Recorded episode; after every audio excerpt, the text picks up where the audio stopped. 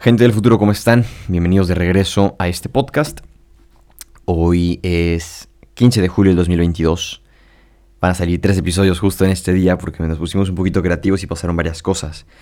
Estoy leyendo un libro que se llama Cómo hacer que cosas buenas te pasen y ahí la autora es una escritora, es una psiquiatra española. Dice que cuando lleva a su hijo al kinder por las mañanas, se avienta más o menos como 30 minutos de camino de ida y no porque el kinder esté lejos, porque de regreso hace como 5, 8, 10 minutos para, para regresar a su casa. Pero el niño tiene 5, 7 años más o menos. Y conforme van avanzando y ve pasar un carro dice, mira mamá, un carro color azul. Y mira mamá, ese carro también es azul, pero las llantas son diferentes.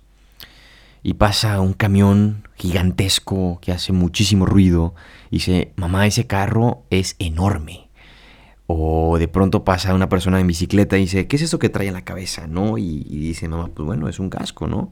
Eh, entonces, hace media hora, porque el niño incluso si ve una piedra, se pone a jugar con la piedra o le gusta recolectarlas y las guarda, eh, etcétera, etcétera, ¿no? Y aquí lo, lo, lo bonito es que cuando uno le presta atención a las cosas cotidianas, basta observar con atención para que algo se vuelva interesante. Y muchas veces cuando vamos creciendo, no digo que yo sea una persona adulta, no, o sea, no llego ni a los 25 años en este momento, pues pareciera que al ver a las personas adultas pierden como esa capacidad de asombro.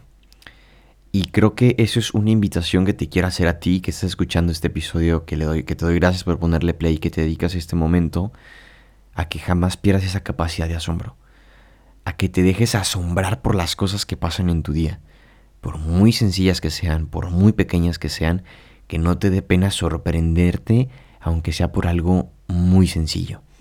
Puede que sea algo cotidiano, porque puede serlo, pero si de pronto vives tu vida sin ser como tan flat, ¿no? Tan aburrido. y empiezas a ver con ojos de un niño, te vas a dar cuenta que la vida es maravillosa. He estado tratando de aplicar esto eh, en mi vida recientemente, después de que después que leí este, este fragmento de, de libro. Y luego tomé un taller en donde me tocó compartir eso también, ¿no? De ¿qué le pudieras decir a la gente adulta? Y yo le dije, miren, a ver, les conté esta historia del libro y le digo, porfa, ustedes que son adultos, busquen la manera de seguirse asombrando por las cosas. Yo sé que ya es muy cotidiano para ustedes una manzana verde, pero a lo mejor la manzana verde es diferente a la que te comiste ayer, a la que tienes ahorita en las manos, ¿no? Entonces, hoy te invito a que pongas atención a lo sencillo, que le prestes atención a lo mejor a lo pequeño, a lo cotidiano, y lo observes detenidamente y te puedo asegurar que después de un tiempo que le prestes la atención que se merece y estés completamente concentrado, concentrada en eso, se va a volver interesante. Y eso aplícalo para las personas que te rodean, para las actividades que hagas, para las cosas que hay a lo mejor en tu cuarto, en tu oficina, en tu casa, etc. En lo que sea, presta atención a lo sencillo y jamás pierdas esa capacidad de asombro.